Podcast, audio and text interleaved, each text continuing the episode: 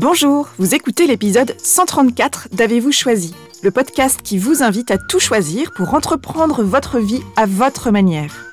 Je suis Oriane Savouré-Lucas, sérielle choisisseuse et coach de vie choisie. J'accompagne mes clients à entreprendre leur vie pour avancer avec plus de joie, de sens et d'impact positif au quotidien. Mes clients sont des personnes bien lancées sur l'autoroute de la vie et un peu essoufflées par leur quotidien exigeant. Elles redoutent l'assèchement et aspirent à faire les choses davantage à leur façon. Je les accompagne à revenir à leurs essentiels et à se composer une vie sur mesure, à la fois plus légère et plus profonde. Avez-vous choisi le podcast? C'est trois formats pour explorer le vaste et intrigant territoire du choix. Le billet, où je partage des questionnements, réflexions et ressources qui m'aident à choisir ma vie la conversation que j'ai eue avec une personne et son précieux supplément d'âme, une personne dont je trouve la trajectoire et les choix de vie inspirants, et l'éclairage où j'échange avec des auditeurs qui se sentent bloqués sur le rond-point du choix et qui souhaitent bénéficier de mon éclairage pour activer leur fonction anti-brouillard et se remettre en mouvement.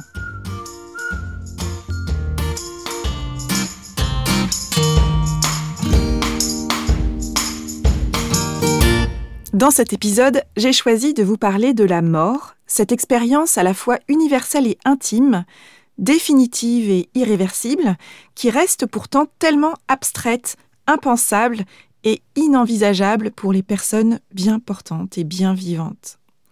La mort reste un sujet tabou, mais ne pas parler de la mort ne la fait pas disparaître pour autant. Chacun et chacune d'entre nous traverse et est traversé par des deuils et est confronté à la mort au cours de son existence. Et s'il était temps individuellement et collectivement de nous confronter à la mort, de renouer le dialogue sur ce sujet. Les 4 et 5 novembre 2021, à Nantes, j'ai participé à deux journées de conférences sur la mort et j'en suis ressortie vivante. Alors, je n'en suis pas seulement ressortie en vie, mais je crois qu'il est toujours utile de rappeler que parler de la mort ne tue pas. Mais j'en suis ressortie bien vivante, au sens de vivifier, c'est-à-dire vivifié par les émotions, les mots, les réflexions, les retrouvailles, les rencontres, les témoignages, les expériences, les conversations, les regards, les rires et les silences qui m'ont fait vibrer au cours de ces deux jours. Je suis donc ressortie vivante et vivifiée de ces deux journées où il a été question de la mort du matin au soir. La mort, si on en parlait, c'est un événement pensé par le groupe Vive et la Maïf avec la volonté de briser le tabou, de bouger les lignes et de re-questionner le sujet de la mort à l'ère du XXIe siècle. Alors, vraiment, cet événement, c'est un cadeau, une occasion rare de quitter la surface agitée de nos quotidiens où tout va très vite, pour appuyer sur pause et pour aborder avec ouverture et respect ce sujet qui jette souvent un froid, la mort. Sur le site lamorsionenparlait.fr, vous retrouverez l'ensemble des conférences en vidéo de cet événement, ainsi que de nombreuses et précieuses ressources sur le sujet. Au cours de ces deux jours, la mort a été abordée du point de vue des personnes qui accompagnent la mort, qui l'annoncent, qui sont touchées de plein fouet par la mort d'un proche, un enfant, un parent, un frère, une sœur, un ami, parfois un camarade de classe un collègue, ont été abordés aussi notre propre mort, notre propre rapport à la mort, ainsi que toutes les expériences de mort. Dans la salle, il y avait des jeunes, des vieux, des soignants, des professionnels de l'accompagnement du deuil, des endeuillés, des questions, des doutes, des larmes, des rires, des silences, de la joie profonde, des cœurs ouverts, des regards qui en disent long. Durant ces deux jours, j'ai assisté à des tables rondes sur la mort à l'hôpital, à l'école, sur la postérité numérique, avec des partages de réflexions et d'expériences de soignants, de chercheurs, de bénévoles d'associations qui accompagnent le deuil. J'ai assisté à des conférences passionnantes, celle de la lumineuse Delphine Orviller, rabbin, écrivaine, philosophe, qui a écrit le magnifique livre Vivre avec nos morts, et qui nous a partager cette magnifique conférence sur le thème de pourquoi ne sait-on pas parler de la mort dans nos sociétés. J'ai assisté à la magnifique conférence de l'inspirante Marie de Henzel, psychologue, psychothérapeute et écrivaine, qui a récemment sorti son livre Vivre avec l'invisible. Sa conférence s'appelait Les effets délétères du déni de la mort. Et j'ai également assisté à la conférence du psychiatre et psychothérapeute Christophe Fauré, spécialiste de l'accompagnement du deuil et de la fin de vie, qui intervenait sur le thème de la mort et la conscience, que nous dit la science. J'ai également eu le plaisir d'assister aux interventions de deux personnes que j'ai déjà eu la grande joie d'interviewer dans le podcast Avez-vous choisi. J'ai assisté à la conférence spectacle remplie de poésie et de profondeur de Sandra Meunier, qui est créatrice de Nétoile, qui est art thérapeute et qui depuis de nombreuses années déjà accompagne les personnes en fin de vie à l'hôpital en réinvitant la joie, l'émerveillement, la beauté au cœur de la vie du patient qui est aux portes de la mort. Je vous invite à écouter ou réécouter l'épisode 122 de ma conversation avec Sandra Meunier qui s'appelle Faire le choix de la joie. J'ai également participé au déjeuner de la mort organisé et co-animé par Sarah Dumont de Happy End. Vous pouvez écouter ou réécouter notre conversation dans l'épisode 113, Choisir de vivre en paix avec la mort. Et ce déjeuner de la mort, ça a été en fait un espace-temps de partage autour d'un déjeuner en petits groupes où nous sommes retrouvés autour du thème de la mort avec nos questions, nos expériences. Ça a été un moment fort, précieux, émouvant où chacun, chacune a pu s'exprimer, partager, être écouté sans aucun jugement autour de la question de la mort depuis sa place, avec ses questions, son actualité brûlante parfois aussi sur le sujet. Ça a été un moment important pour sortir du silence et contribuer à, briser le tabou autour de ce sujet qui n'a pas souvent droit de citer.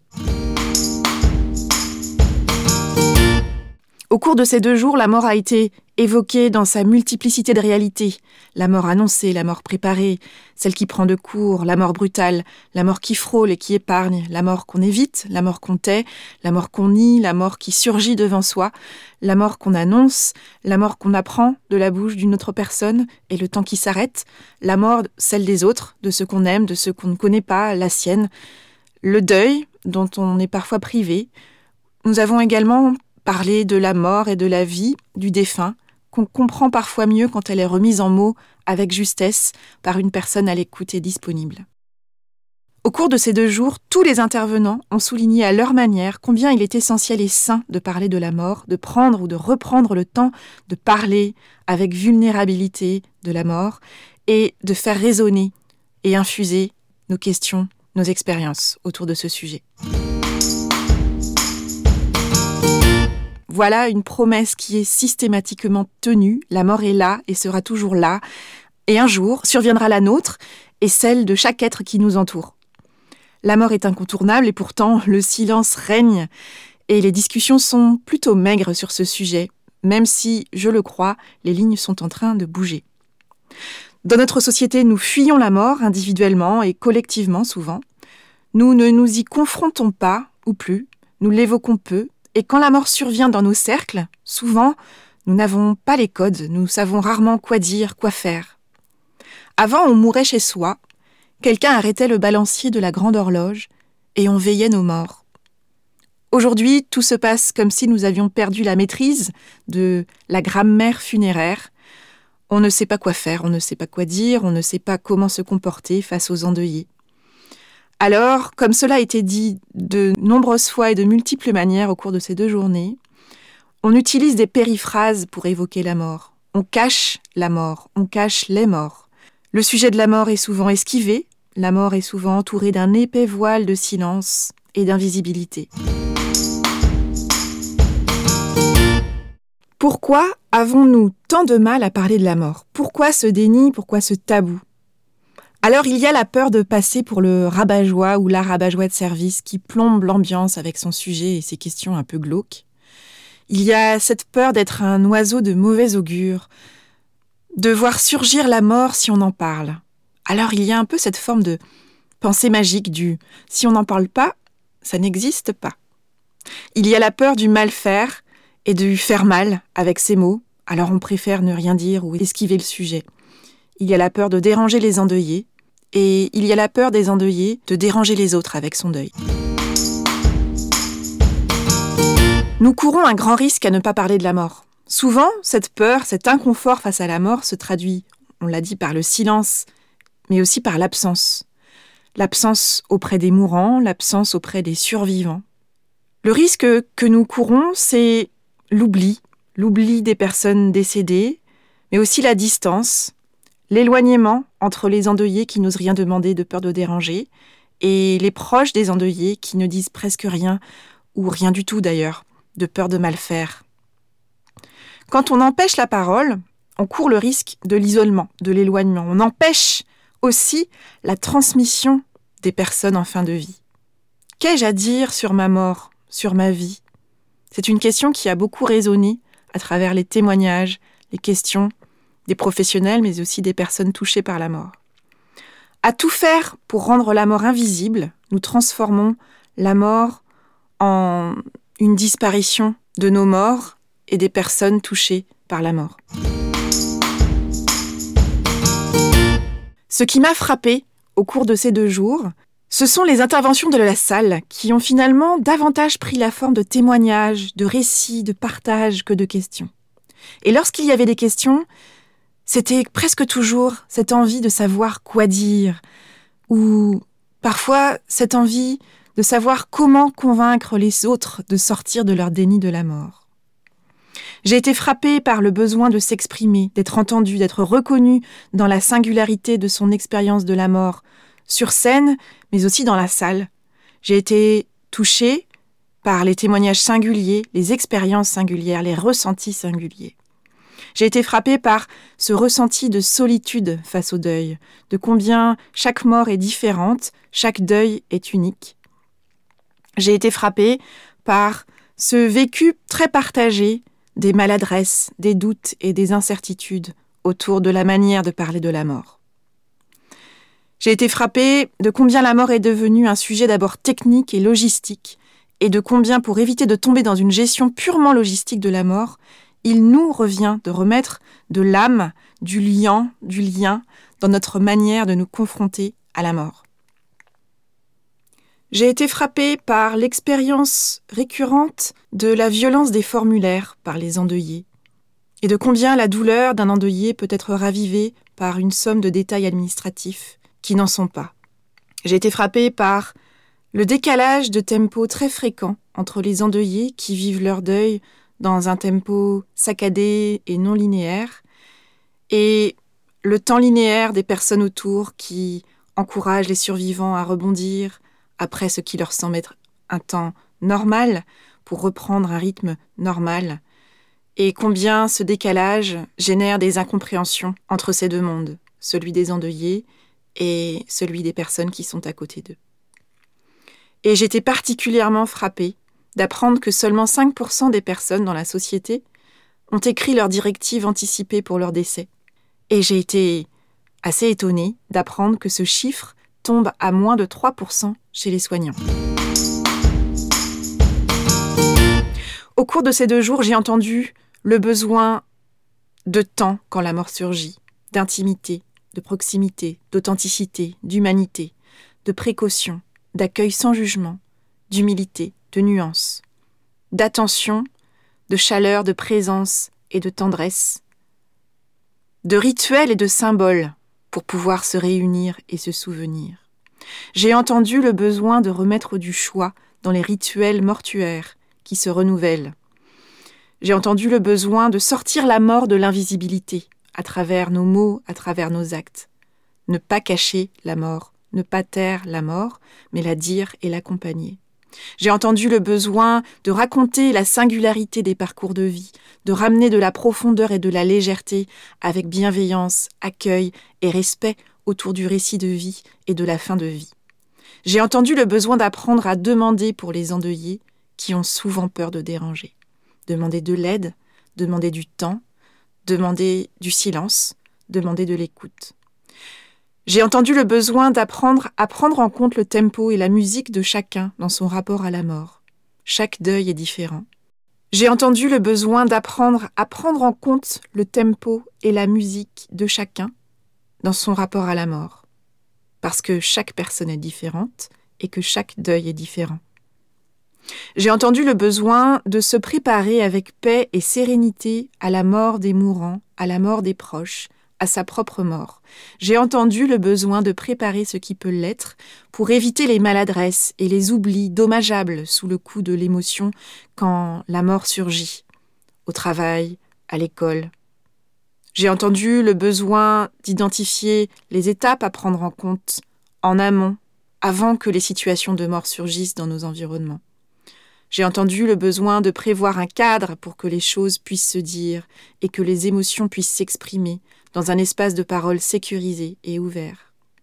J'ai entendu le besoin d'identifier et de rendre visible une personne ressource dans chaque collectif quand un décès survient. J'ai retenu aussi que l'expérience commune de la mort et du deuil est celle d'une déchirure et non pas d'une coupure nette, que la mort ne met pas fin à la relation, que la mort n'est jamais hors sol, mais qu'elle surgit au milieu d'histoires de vie qui s'entremêlent et qui ne peuvent être ignorées. J'ai retenu que notre question Mais qu'est-ce qu'on dit à quelqu'un qui traverse un deuil? n'a pas besoin d'avoir de réponse. Parce que souvent, les mots font défaut, tombent à côté de la plaque. Mais que l'essentiel est dans notre posture, une posture sécurisante et ouverte, qui est bien plus importante que les mots. J'ai retenu cette jolie proposition pour parler à une personne chez qui la mort surgit. Ce qui t'arrive me touche. Je ne sais pas quoi dire, je ne sais pas quoi faire. Comment puis-je t'aider? De quoi tu as besoin? Comment tu te sens? Je retiens la question puissante proposée par Marie de Henzel, qui a particulièrement résonné dans la salle et en moi, et que nous pouvons partager dans nos cercles pour nous connaître autrement. Comment la mort vous a touché, vous a blessé jusqu'ici? Comment la mort m'a touché, m'a blessé jusqu'ici? J'ai beaucoup laissé infuser cette question depuis que je l'ai entendue, et a émergé de cette euh, infusion l'image de cercles concentriques. Au cours de notre vie, nous sommes tous touchés, à différents moments de notre vie, par la mort, selon une logique de cercle concentrique. Il y a les morts qui nous touchent de plus ou moins près, de plus ou moins loin dans nos cercles de connaissances.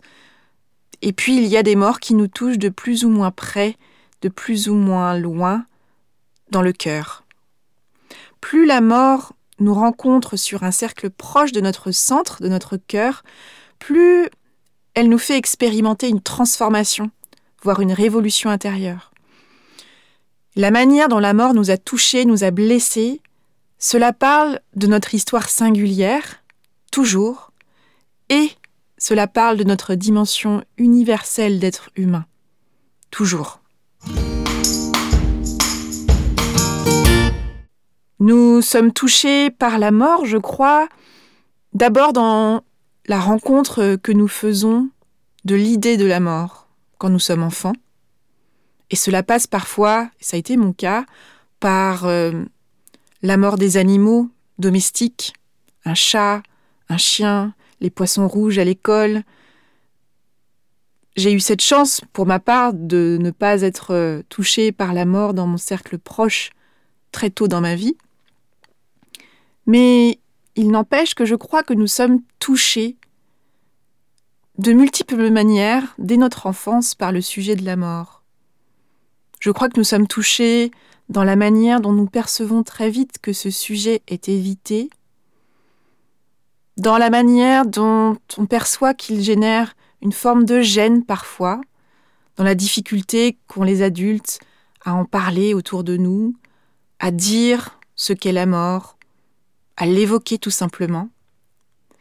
Et puis,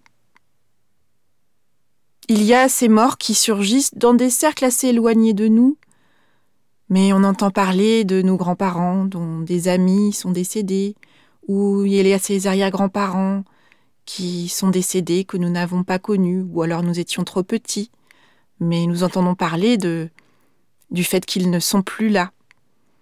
Et puis parfois, il y a des drames qui surgissent euh, autour de nous. Ça peut être euh, la maman ou le papa d'un copain à l'école qui, qui est mort, ça peut être euh, plus tard au collège ou au lycée, des jeunes qu'on connaît plus ou moins de loin qui meurent dans un accident de scooter, parfois qui choisissent de mourir. Et ça, ce sont des moments qui, qui touchent, même quand on ne connaissait pas directement cette personne. Ce sont des moments qui nous transforment, je crois, qui laissent des graines, qui laissent une empreinte et qui disent quelque chose de la vie et de notre manière d'aborder la suite de notre parcours. Et puis, quand nous grandissons, il peut y avoir, euh, une fois adulte, dans notre sphère professionnelle, des décès qui surgissent aussi. Un collègue, la mort d'un proche d'un collègue, un collègue qui apprend un décès sur son lieu de travail. Il y a toutes ces situations où la vie, et donc la mort, surgissent dans un environnement qui aimerait tellement dissocier la vie personnelle de la vie professionnelle.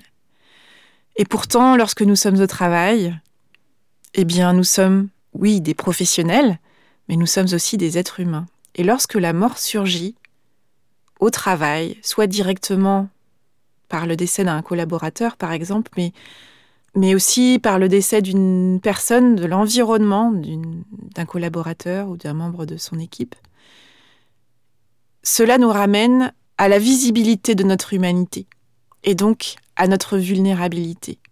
Tout à coup, les grades, les titres, les responsabilités tombent et nous redevenons tous des êtres humains face à l'annonce d'une mort. Et nous nous retrouvons tous face à nos questions, à nos inconforts et à notre difficulté parfois à trouver comment réagir, que dire, que faire. C'est pourquoi ce terme de toucher dans la question que nous a soumise Marie de Henzel, comment la mort vous a touché, vous a blessé jusqu'ici, ce terme de toucher a résonné parce que je crois que nous sommes touchés de multiples manières par la mort, même quand elle ne frappe pas directement un cercle très proche de notre entourage. Et puis il y a aussi euh, ces deuils qui viennent euh, transformer nos vies par euh, l'absence du défunt et puis par euh, ces moments qui ont parfois été partagés, ces, ces conversations quand la fin de vie était proche avec des grands-parents, comme j'ai pu le faire avec ma grand-mère dans un épisode du podcast. Et puis il y a aussi ces temps où la mort surgit et on est là. C'est nous qui sommes là, ce jour-là. C'est ce que j'ai vécu avec mon grand-père. Et c'est en ça que la mort ce jour-là ne m'a pas blessée, mais elle m'a touchée parce que le jour où j'ai accueilli le dernier souffle de mon grand-père, c'était la première fois que je rencontrais la mort en direct. Et c'est une expérience de vie qui m'a profondément transformée. Et c'est vraiment un cadeau ce jour-là que j'ai reçu. Et je crois que justement la mort ne blesse pas toujours. Je crois que la mort, est une invitation pour les vivants à réévaluer ce qui est important, à tirer des apprentissages de ce qui vient de surgir et de choisir de ce qu'on veut en faire. La mort, quand elle survient, elle fait tomber les masques, elle renverse la table de nos certitudes, elle rebat les cartes de nos plans, elle fait voler en éclats l'illusion de maîtrise, de contrôle de soi et de son monde, l'illusion d'une vie où la vie personnelle n'empiète pas sur la vie professionnelle et inversement. Cette vie où on aimerait tellement réussir à laisser les problèmes personnels à la porte du bureau et le travail à la porte de son foyer. Quand la mort surgit, il n'y a pas de mode d'emploi, il n'y a pas de ligne droite pour faire son deuil, comme on dit si souvent, avec des étapes et des durées prédéfinies, pour gérer la mort et le deuil. La mort, met un coup de projecteur sur notre vulnérabilité, notre humanité, nos questions, nos peurs, nos émotions. La mort bouleverse notre relation au temps. Le deuil, c'est un processus non linéaire qui demande du temps. Prendre le temps et savoir que le temps est notre allié dans le deuil, voilà ce que tous les intervenants ont partagé. Nous vivons dans une société où nous n'avons pas le temps, où il y a un temps pour tout. Or, la mort et le deuil demandent de ralentir, de se poser, de s'arrêter, de revenir en arrière, de reconnaître la mort, le défunt, les endeuillés, leur propre tempo dans le deuil qu'ils traversent.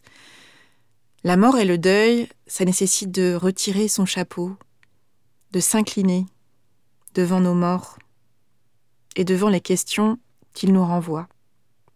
Aujourd'hui, la mort nous déstabilise dans nos fonctionnements mécaniques, linéaires, où il y a un temps pour tout et où on optimise le temps. Alors, si nous voulons bouger les lignes, comment et quand parler de la mort?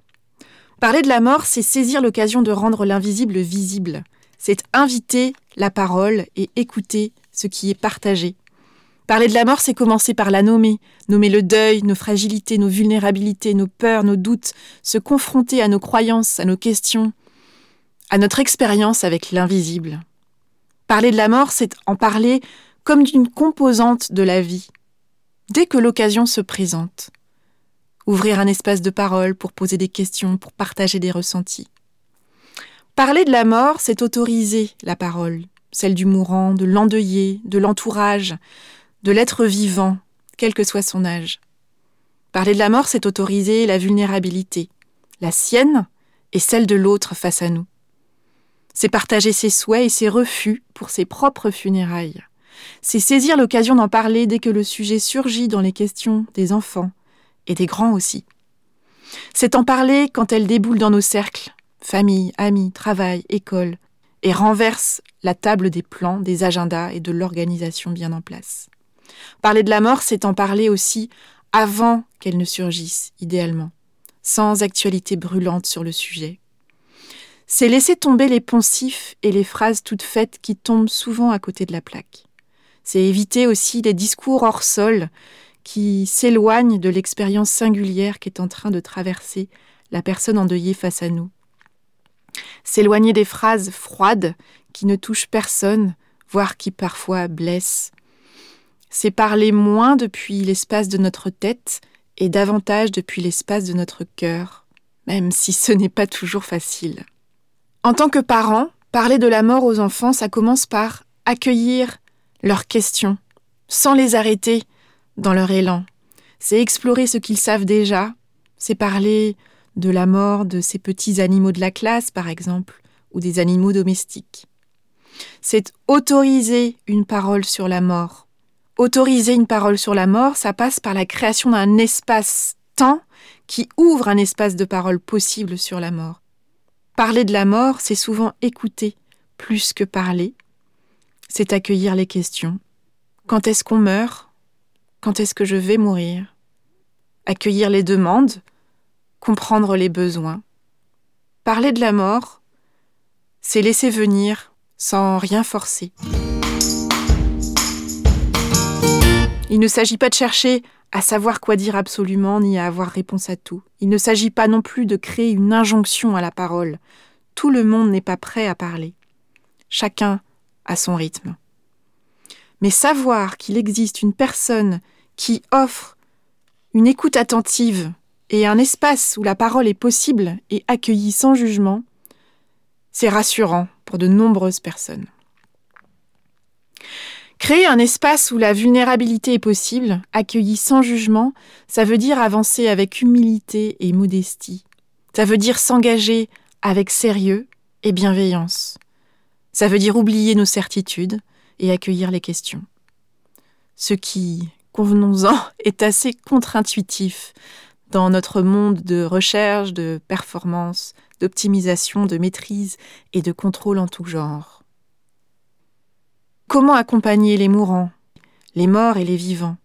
Comment créer les conditions d'écoute et d'accueil de la personne chez qui la mort surgit?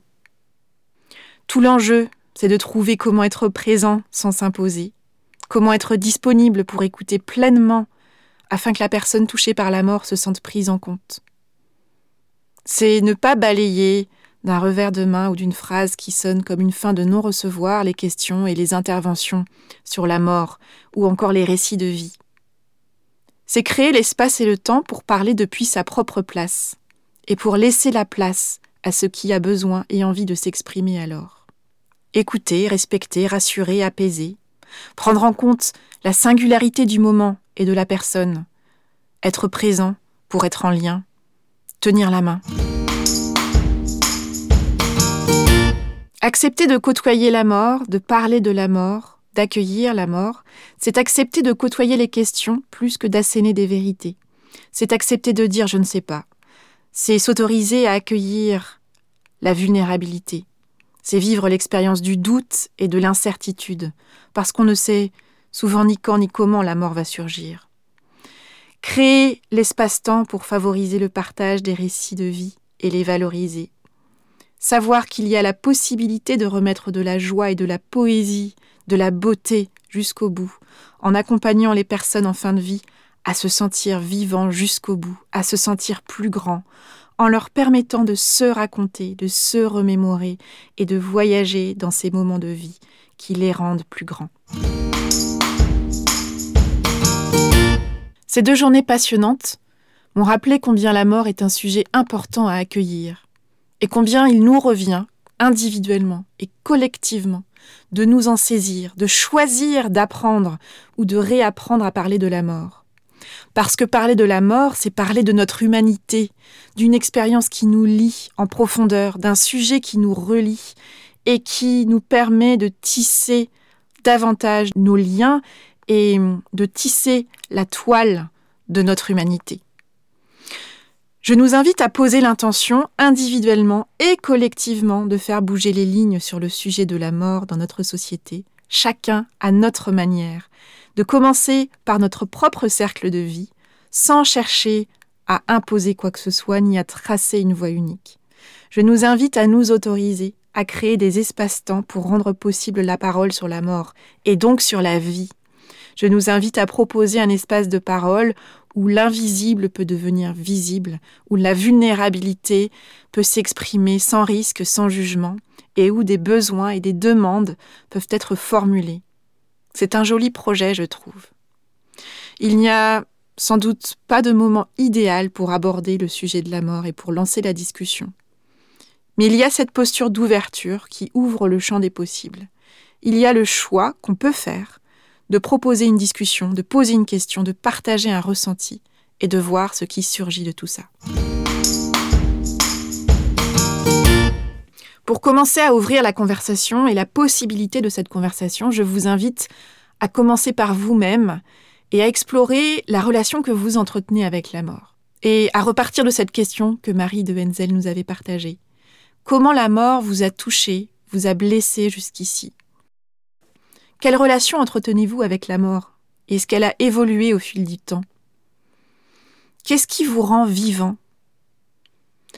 Quel est le principal regret que vous pourriez exprimer si vous mouriez demain?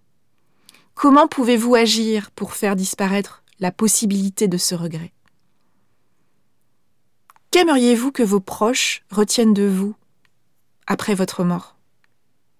Et que faites-vous au quotidien pour incarner la personne dont vous voulez qu'on se souvienne après votre mort. Concrètement, quelles sont les valeurs que vous incarnez? Quelles sont les actions que vous posez? Ce sont des questions que vous pouvez vous poser, bien sûr, et laisser infuser. Ce sont aussi des questions que vous pouvez partager autour de vous pour ouvrir la conversation et être curieux de voir ce qui surgira de tout ça. À la vie! En tant que coach, j'accompagne un petit nombre de personnes à Angers ou à distance, en visio, à entreprendre leur vie à leur façon pour plus de sens, de joie et d'impact positif au quotidien.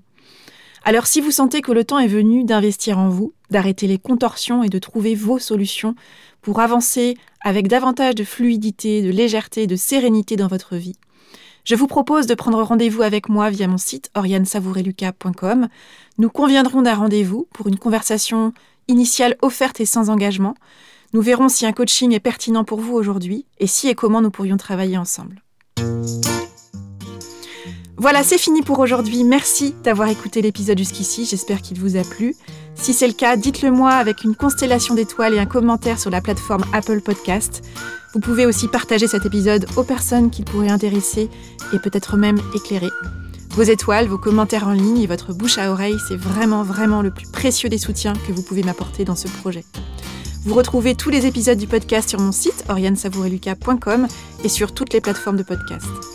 Pensez à vous abonner à la newsletter d'Avez-vous choisi pour être informé dès la publication d'un nouvel épisode, bien sûr, et pour recevoir la graine de la semaine, c'est une graine sous la forme de réflexions et de questions que je sème par mail le lundi et que je vous invite à faire germer au fil de votre semaine. Enfin, n'hésitez pas à postuler à l'éclairage si l'idée de passer sur le podcast vous intéresse. Pour ce faire, direction la page podcast de mon site. Vous y trouverez également un formulaire de contact. Vous pouvez me partager vos questions, vos avancées, vos suggestions, si le cœur vous en dit. Et sachez que je réponds personnellement à tous les messages que je reçois. Je vous souhaite une excellente semaine et je vous dis à bientôt pour un nouvel épisode d'Avez-vous choisi? Et d'ici là, et si vous choisissiez tout?